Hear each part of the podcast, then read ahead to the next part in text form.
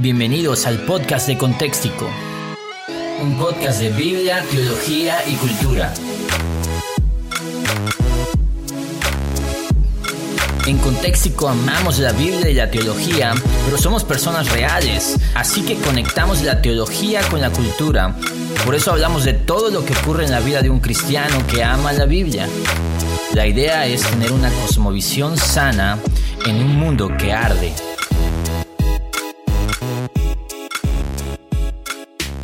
¿Qué onda banda de Contextico? Este es el podcast de Contextico y bueno, tenemos un nuevo episodio, el primer episodio de esta nueva etapa, yo diría eh, esta nueva temporada de lo que estamos haciendo. Y bueno, tengo que comenzar recordando, porque sé que muchos de ustedes quizá están escuchando este podcast y no tienen acceso a lo mejor a, la información que tenemos en nuestro blog o, en nuestra página de Facebook. Bueno, si no lo tienes ese acceso, te invitaría a, a ir directo a Facebook a Facebook eh, Contexico, busca Contexico, ahí vamos a aparecerte, o a contexicotv.com. ¿Por qué te digo esto? Porque mucho de lo que hacemos en Contexico va por esos medios, no todo lo que hacemos es, son podcasts, eh, entonces estaría padre que fueras. ¿Por qué?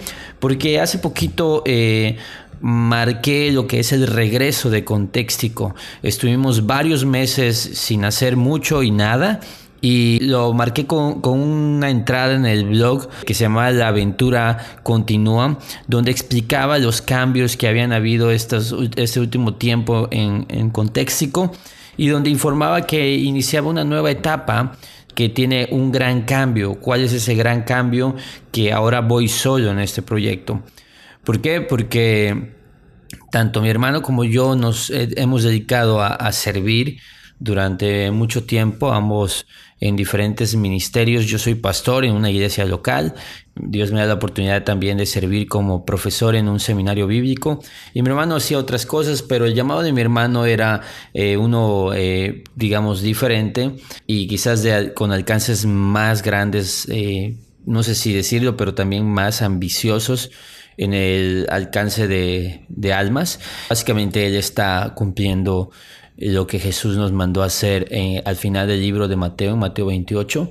Él y toda su familia ahora mismo están en, del otro lado del mundo haciendo esto, que, el cual es uno de los llamados muy, muy, muy importantes y bueno, él ha, renunciado a todo, ya lo sabíamos, eh, ha sido esto era una transición, toda la, familia hemos estado orando, trabajando durante años y bueno, llegó este tiempo y gracias a Dios eh, tenemos eh, la tremenda bendición de tener en casa, de tener entre la familia a, pues, a personas que se dedican a esto.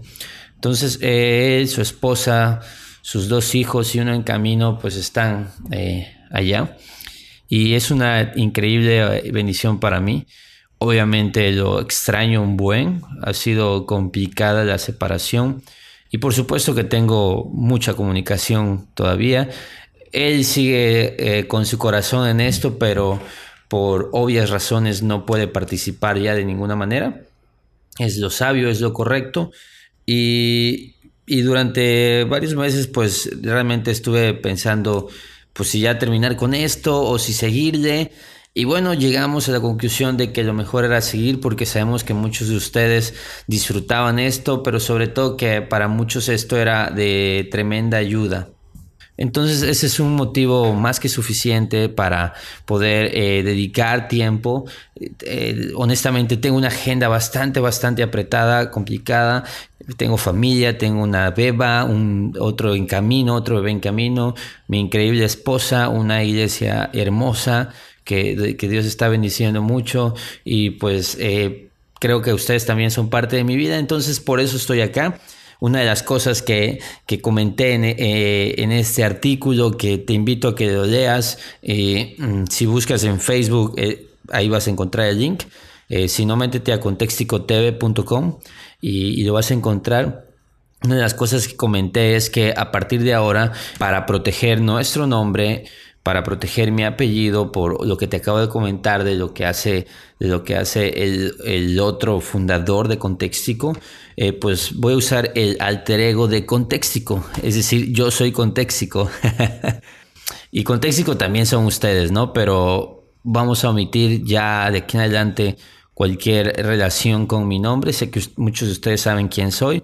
Si a ti realmente te interesa saber, pues escríbenos eh, directamente un inbox en Facebook puedes hacerlo sin problema y por supuesto nosotros pues la idea es darte los datos de esto. Si también quieres apoyar el proyecto de mi hermano y su familia, se, ocupa, se necesita, tú también puedes ser parte de, de, ese llamado. También acércate con nosotros y por supuesto te voy a dar toda la información que tú necesitas. Ahora, si quieres recibir información mensual sobre ese proyecto, también podemos incluirte en eso y, y y agréganos ahí en Facebook, escríbenos y por supuesto que lo haremos. Pero eh, la idea es que yo voy a estar detrás de esto y los podcasts van a cambiar, va, a haber una nueva dinámica. Eh, estoy seguro que a lo, mejor a muchos no les va a gustar. ¿Por qué? Porque la verdad, la, riqueza de, de, los otros episodios, de los siete episodios que hicimos, era que teníamos una conversación bastante fluida, bastante amena, divertida en muchos momentos. Había mucha riqueza también en, las cosas que compartíamos porque nos complementábamos mucho. Entonces, eh, pues sí, se va a extrañar y, probablemente eh, tú tengas la tentación de dejar de escuchar estos podcasts, pero voy a hacer todo lo posible para que en esta nueva dinámica, es decir, con, con, con una dinámica muy diferente, también pueda ser de bendición eh, ya no aquello que vamos a, recordarlo como las viejas glorias del podcast de Contéxico, sino ahora van a ser podcasts mucho más cortos, pero también espero que sean más regulares, porque ya no necesito, eh, ya no voy a tener el problema o vamos a tener el problema de cuadrar agendas. Vamos a ser más regulares, van a ser más cortos, que, te que los puedas escuchar mientras te duchas, mientras vas al trabajo. esa es la idea. Y también, también se abre la oportunidad para tener invitados. Ya he hecho contacto con algunas personas que pretendo invitar para de repente hacer podcasts, eh, hacer episodios con invitados, personas que tienen ministerios, que hacen cosas para Dios y cosas diferentes y que va mucho con la línea de contexto, que no solo hablamos de Biblia, teología, sino también hablamos mucho de cultura y cómo podemos conectar eh, una vida, cada la palabra, una vida eh, cautiva a la palabra, eh, pero que vive en este mundo, un mundo caído. Como decimos siempre, la idea es establecer, es fomentar una cosmovisión santa en un mundo que arde. Entonces, te invito a esta nueva aventura donde voy a caminarlo solo. Digo, eh, esto no es un para siempre, pero es por ahora. Y por ahora vamos a disfrutarlo de esta manera. ¿Te late? Bueno, entonces vamos con nuestro programa. Esto fue una larga introducción, pero creo que tú te merecías una explicación. La mejor explicación la vas a encontrar en este artículo del blog. Eh, así que te invito a, visitarlo. Vamos a tratar de incluirlo también en la descripción de, de, este podcast. Y la idea es que también en Facebook tengo, tenemos un grupo un grupo cerrado que se llama el podcast de Contéxico. En ese grupo compartimos obviamente el podcast. Vamos a tratar de compartir incluso a veces la grabación en vivo, pero sobre todo en ese grupo podemos hacer foro, podemos compartir ideas, puedes dejar tus comentarios, te voy a dejar ahí los enlaces, todas las eh, enlaces directos de las cosas de las que vamos a estar hablando. Si a ti te gusta esto, puedes ampliar la experiencia estando en el grupo de Facebook. El podcast de Contéxico se llama el grupo. Y bueno, empezamos entonces.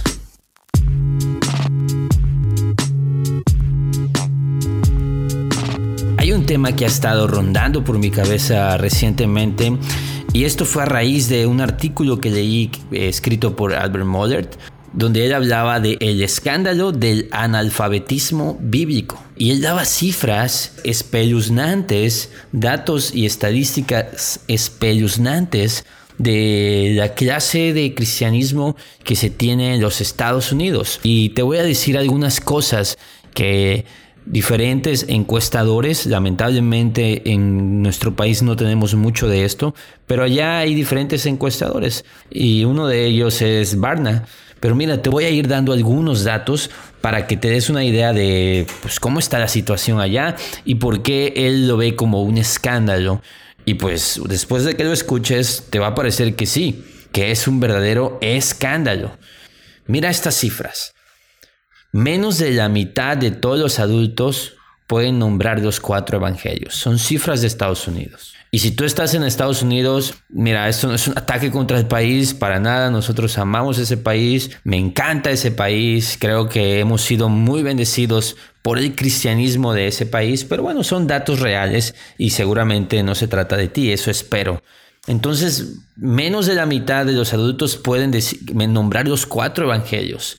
Mira, muchos cristianos no pueden identificar más de dos o tres de los discípulos. De acuerdo con Barna, el 60% de los estadounidenses no pueden nombrar ni cinco de los diez mandamientos. Wow. Barna dice, con razón la gente se la pasa rompiéndolos, porque no los conocen. Mira, de acuerdo con el 82% de los estadounidenses, Dios ayuda a quienes se ayudan a sí mismos. Es decir, el 82% de los estadounidenses y quién sabe cuántos mexicanos, cuántos colombianos, cuántos chilenos, cuántos ecuatorianos, quién sabe cuántos latinos estarán también por ahí, creen que la Biblia dice, ayúdate que yo te ayudaré. Esto es en general el 82% de los estadounidenses, no de los cristianos. Entonces, la gente que se identificó como un cristiano solo mejora ese dato en un por ciento. Una encuesta de Barna indicó que al menos 12% de los adultos creen que Juana de Arco era la esposa de Noé. Hazme el favor, por Dios. ¿De qué rayos estamos hablando? Mira, otra encuesta de estadounidenses del último año de secundaria reveló que más del 50% pensaba que Sodoma y Gomorra eran marido y mujer. no inventes. Es una locura. Es una locura. Un número considerable de los encuestados indicó que el sermón de la montaña ¿Sabes quién lo predicó? Billy Graham. De verdad está muy cañón, está muy cañón. Eh, este, el artículo donde él da, donde Moller da sus comentarios, lo vamos a compartir ahí en la, en la bitácora del podcast, en el grupo de Facebook. ¿Te parece algo serio? Porque lo es, es algo muy serio. Yo dije estas cifras por americanos porque realmente en México es complicado conseguir cifras del cristianismo, pero tú puedes salir a la calle y ver que pues esta situación es también muy seria. En México tenemos una veneración eh, asombrosa hacia la Virgen de Guadalupe. Los mexicanos, obviamente estoy generalizando a los mexicanos, yo no adoro a la Virgen de Guadalupe. Y en base a una historia bien rara donde un personaje, un nativo, un indio se encontró con pues María, la madre de, Jesús, eh, que ellos creen que es la madre de Dios, y pues ella se puso un nombre, se cambió de nombre, y el caso es que pues hay una versión personalizada para los mexicanos, que es la Virgen de Guadalupe, y hay una veneración impresionante hacia la Virgen. Si tú vas a, a la Ciudad de México, vas a encontrarte con el trayecto, hay un trayecto hacia la Basílica de Guadalupe. Y en este trayecto hacia la Basílica de Guadalupe, cada 12 de diciembre es el Día de la Virgen acá. El Día de la Virgen de Guadalupe. Y muchísimas personas en México se llaman Lupita. Guadalupe y es a raíz de que nacieron el 12 de diciembre. Pero mira, un dato este, bastante, bastante revelador de cómo está la situación en nuestro país es que Eh, si tú vas con un taxista, por ejemplo, en Ciudad de México, ellos te ofrecen llevarte la Basílica de Guadalupe, pueden llevarte de tour, pero el caso es que en esa fecha llegan miles y miles y cientos de miles de personas a la parte donde está la Basílica de Guadalupe y mucha gente comienza su peregrinaje desde días y semanas antes. Donde estoy yo eh, viviendo, estamos a unas 10 horas aproximadamente de la Ciudad de México en auto. Entonces hay mucha gente que se va caminando con una antorcha hasta la Ciudad de México. Para eso tienes que emprender un viaje de meses y meses. Y ahí van niños, adultos, ancianos, mujeres. Pero mira, muchas mujeres dan a luz justo el 12 de diciembre y dan a luz en ese trayecto muy cercano a la Basílica de Guadalupe, es decir, a media calle, muchas personas han tenido a sus bebés y para ellos es un gran honor tener a su bebé en este día tan especial. ¿Te parece que es ridículo? ¿Te parece que es, pues, está muy gacho? Pues así pasa. Y en todos lados tenemos historias como esas. El analfabetismo bíblico es severo. ¿Y cuáles son las implicaciones?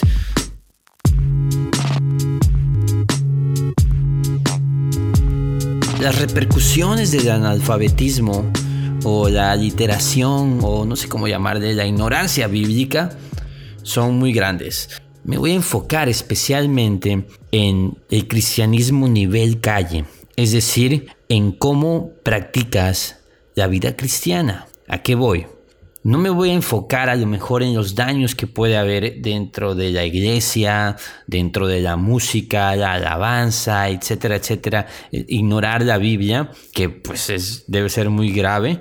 Eh, no, no voy a, a, enfocarme en eso, aunque ahí está, hay daño, sino me voy a enfocar en cómo esto se ve en el día a día de una persona que afirma ser cristiana, pero en realidad no sabe ni qué es el cristianismo Empezando, por supuesto, en que pues muchas personas probablemente ni siquiera sean salvas. Es triste, pero es una realidad. Si no hay una, una salvación basada en la verdad, en la verdad de la gracia de Dios, porque eh, esta frase de ayúdate que yo te ayudaré, pues es una frase que encierra un cristianismo por obras. Es difícil que una persona que cree que Dios dice eso también crea que la salvación es solo por gracia mediante la fe. Se basa entonces en que tú tienes que poner un poco de tu parte para alcanzar la salvación. Cuidado, cuidado con eso. Pero mira, ¿cómo esto puede golpear a un chico que está en la universidad, a una persona que está en el trabajo, a aquella persona que dice ser cristiana y te está atendiendo en la farmacia, el que vende los, hot dogs, el que vende tacos en Los Ángeles, California, el que vende, eh, no sé, tiene una papelería a, la vuelta de tu casa. ¿Cómo, ¿Cómo, eso puede afectar a una persona? Me encanta eh, la versión, la NTV, y me encanta cuando Pablo manda a Tito a Creta, para corregir lo deficiente, es decir, a eso lo manda para que corrijas lo deficiente, para establecer orden de la iglesia, para tapar la boca de los falsos eh, maestros en Creta y para que se pregone la verdad en una cultura donde el mismo Pablo entiende que esa cultura está impregnada por el secularismo. Uno de los profetas, su propio profeta eh, de Creta, decía esto, los cretenses siempre mentirosos, malas bestias, glotones ociosos. Y Pablo dice, este testimonio es verdadero, por lo tanto, repréndelos duramente para que sean sanos en la fe. Pablo no se anda con cuentos, entiende que hay una cultura totalmente llevada hacia el pecado, donde hay gente que vive para sí misma. Entonces, a estas personas hay que enseñarles la verdad. Y, Pablo ahí en Tito 1 habla de estos falsos maestros, es preciso taparles la boca, todo eh, es puro para el puro, pero para el que no, pues obviamente anda en malos pasos. Y en Tito 2.1 me encanta esto en NTV. Te leo lo que dice Tito 2.1 en NTV. Tito, en cuanto a ti, fomenta la clase de vida que refleje la sana enseñanza. Este es quizás uno de mis textos favoritos de toda la Biblia. Es un texto que estoy pensando seriamente eh, eh, imprimir en vinil y ponerlo en mi pared o con letras de madera, no sé. Pero es un gran texto porque es cristianismo a nivel calle, cristianismo en acción, una clase de vida que refleje que hay una sana enseñanza de fondo. Vamos a invertir el texto. Una sana enseñanza va a reflejar un estilo de vida.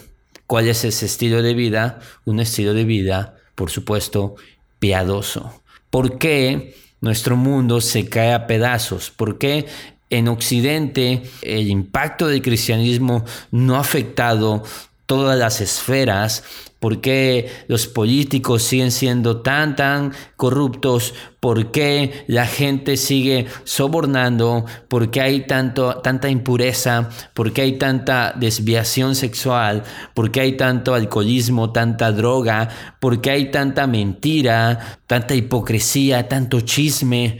¿Por qué ocurre tanto eso? Creo que una de las razones principales es porque no hay una sana enseñanza, porque los cristianos somos luz y los cristianos somos la sal de la tierra. Y me consta y me queda claro que hay muchos cristianos en, en mi país, en México, cada vez hay más cristianos. Y eso se supone que se debería reflejar en que habrían menos suicidios, en que habría menos adulterio, en que habría menos maldad, en general, menos síntomas del pecado. Entre más cristianos, más sal, menos pudrición, más luz, menos tinieblas. De nada sirve ser cristiano si eres un cristiano, pues piratón, si eres un cristiano adulterado, si eres un cristiano chafa, si eres un cristiano sin bases sólidas que muevan tu fe hacia una vida piadosa. Todas las cosas que pertenecen a la vida y la piedad nos fueron dadas mediante el poder de Dios en el conocimiento de Jesucristo, dice el apóstol Pedro. Es decir, todo lo que necesitamos para ser piadosos, pues está en la palabra. ¿Qué le decía Pablo a Timoteo? Toda escritura es inspirada por Dios y es útil, etcétera, etcétera. Y, y, dice, ¿cuál es el propósito? Para hacer al hombre enteramente preparado para toda buena obra, dice Pablo. Enteramente preparado para toda buena obra. ¿Qué nos va a preparar para buenas obras, para actos piadosos en la calle? Bueno, la Biblia. La Biblia que fue inspirada por Dios. ¿Crees esto? Bueno, deberías invertir más en la enseñanza bíblica.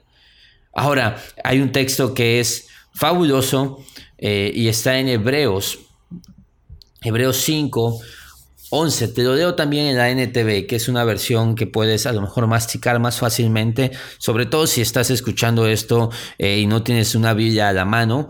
Pero mira, Hebreos 5, 11 al 14 te lo leo. Nos gustaría, dice el autor de Hebreos, decir mucho más sobre este tema ha estado hablando sobre el sumo sacerdote, según el orden de Melquisedec, unos temas ahí medios profundos, medios locochones. Algún día hablaremos sobre, sobre Melquisedec, sobre ese orden de sacerdocio, etc.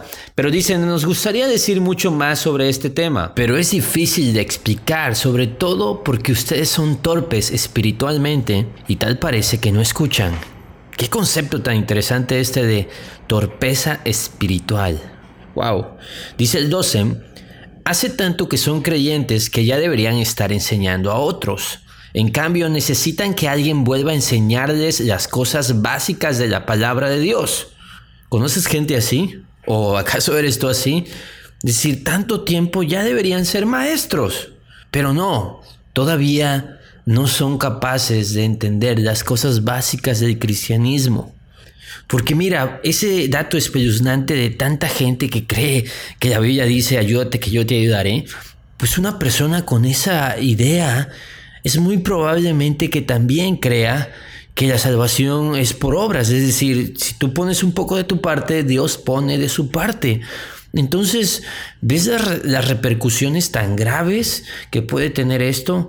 Puede ser algo bastante, bastante serio. Dice el texto, son como niños pequeños que necesitan leche y no pueden comer alimento sólido, pues el que se alimenta de leche sigue siendo bebé y no sabe cómo hacer lo correcto. Wow, mira, mi hija tiene, eh, va a cumplir apenas un año Y cada tanto me gusta darme la oportunidad de comer un buen corte de carne. Eh, a la parrilla o, asado y obviamente en término medio por supuesto tienes que saber que después del término medio tres cuartos o o totalmente cocido, pues mejor, mejor come lechuga. Eh, bueno, entonces cuando yo hago esta, esta comida, pues mi hija se babea viendo la carne. Pero mira, ella ya come carne, pero no le puedo dar mucho o no, o no le puedo dar grandes trozos. Pero hace meses, cuando tenía cuatro o cinco meses, ella solo podía comer leche. No podía ni comer ningún alimento sólido. Ahora ya come más cosas, come cosas sólidas. Entonces imagínate lo ridículo, lo absurdo que es que una persona de 15 años siga tomando mamilla, siga tomando leche. Que una persona de 3 años, que un niño de 3 años siga tomando leche y que no pueda comer nada sólido. Ocurre, ha ocurrido y hay situaciones específicas, por supuesto, pero en el cristianismo algo así pues no va, no, no, no luce como algo que esté bien, algo que sea sano. Y por lo tanto, dice el texto, estas personas no pueden hacer lo correcto. La naturaleza del crecimiento espiritual es que entre más tiempo pases aprendiendo de la palabra, discipulándote, vas a madurar en tu fe. Así de simple. Vas a crecer en, piedad, vas a crecer en santidad. Vas a crecer en tu manera de llevar tu cristianismo, como decimos, a nivel calle. Vas a ser menos chismosos, quizás vas a dejar de decir groserías, no vas a participar en sobornos, vas a, vas a ser más puro, vas a, a cuidar más tus pensamientos, etcétera, etcétera. Y mira cómo dice el 14, que me encanta. El alimento sólido es para los que son maduros, los que a fuerza de práctica están capacitados para distinguir entre lo bueno y lo malo. Y a esto quiero ir. La repercusión principal de no enseñanza o de mala enseñanza es que no va a haber discernimiento, no va a haber madurez, no va a haber piedad. La gente no va a saber hacer o no lo correcto. Mucha gente no tiene una posición firme y bíblica en temas de que, el, que el posmodernismo está lanzando con todo. Mucha gente que, por no tener una enseñanza sólida considera que el aborto no es tan malo. Considera que dos mujeres podrían casarse y tener una hija y eso no sería incorrecto. Pero precisamente es porque no hay bases sólidas. ¿Y cómo son las bases sólidas? Cuando practicas lo aprendido, porque tampoco se trata de saber mucho, vamos a hablar en algún momento de eso, de lo grave que es saber mucho y no practicarlo, lo cual pues es casi igual de destructivo o hasta más destructivo. Pero mira, entre las cosas que vas aprendiendo las vas practicando. Amar al prójimo, ¿ya amas a tu prójimo? ¿Ya perdonas? ¿Ya sirves? ¿Ya eres generoso? O sea, es practicar lo que sabes. Y eso, entre más practicas lo que sabes, vas a madurar en la fe. Hace uh, algunos meses, un par de meses, comencé a, a, hacer ejercicio y me recuerdo claramente que el primer día que hice ejercicio, eh, me subí a la bicicleta fija y hice 12 minutos y acabé, uff, no te cuento, me estaba muriendo. Y la realidad es que pues hace unas semanas ya hacía 50 minutos, una hora. Y pues ahorita estoy en un gimnasio y no inventes, los primeros días igual, una pesadilla. Pero a fuerza de práctica, cada vez domino más estas cosas y cada vez crezco más y cada vez se nota más eso. Estoy perdiendo peso, estoy adelgazando, bajando grasa, eh, me siento mejor. Mira, en el cristianismo es así. Entonces, ponte a pensar. Se supone que cada vez hay más cristianos. En mi país cada vez hay más cristianos. En Estados Unidos todo el mundo dice que es cristiano. Entonces, si somos sal, si somos luz, debería haber menos pudrición porque somos sal, debería haber menos tinieblas porque somos luz y esto se debería reflejar a nivel calle, menos suicidios, menos adulterio, Por supuesto que menos inmoralidad, eh, menos pecado en general, en todas las esferas, desde lo más bajo hasta lo más alto. Eso se debería reflejar. Pero ¿cuál es el problema? Aunque hay muchos cristianos, al parecer este cristianismo, pues no es un cristianismo sólido y hasta podemos decir que probablemente en muchos casos ni siquiera es un cristianismo real. El cristianismo en Occidente está seriamente, gravemente diluido. Y por lo tanto eso se ve reflejado, eso se ve demostrado en la práctica. No hay capacidad para distinguir entre lo bueno y lo malo. Y creo que eso es uno de los daños más fuertes del analfabetismo bíblico. Como no sabemos qué dice Dios, entonces vivimos como si no conociéramos a Dios. Y en realidad, si no conocemos lo que Dios dice, no le conocemos a Él. No conocemos a Jesús. Pero ¿qué opinas tú? Déjame tu comentario, me encantaría ver cómo tú piensas que esto se ve reflejado en la vida diaria, en la práctica, en las calles, en tu trabajo, en tu escuela, en las universidades, en casa. Es trabajo de todos los que estamos en ese camino buscar cambiar esto, que hayan fundamentos, que hayan raíces, que esos rudimentos de la fe estén bien cimentados en todas las iglesias locales. Y eso se va a reflejar en una sociedad más comprometida con la santidad, con la piedad, porque los cristianos estarán siendo luz, estarán siendo sal, precisamente ¿por qué? Porque son cristianos maduros. Bien, ese fue nuestro programa de hoy. Se extendió un poquito por esta introducción. Espero que haya sido de bendición para ti. Otra vez, sé que extrañas, y yo extraño, por supuesto, también mucho lo que teníamos antes aquí en Contéxico. Pero bueno, empieza una nueva aventura, empieza un nuevo camino y creo que también lo podremos disfrutar. Recuerda, nos vemos en el próximo episodio, pero también nos podemos ver desde ya en nuestro Facebook Contextico, busca Contextico en Facebook, en contexticotv.com y por supuesto la base de este canal que son los videos en YouTube. Nos vemos pronto.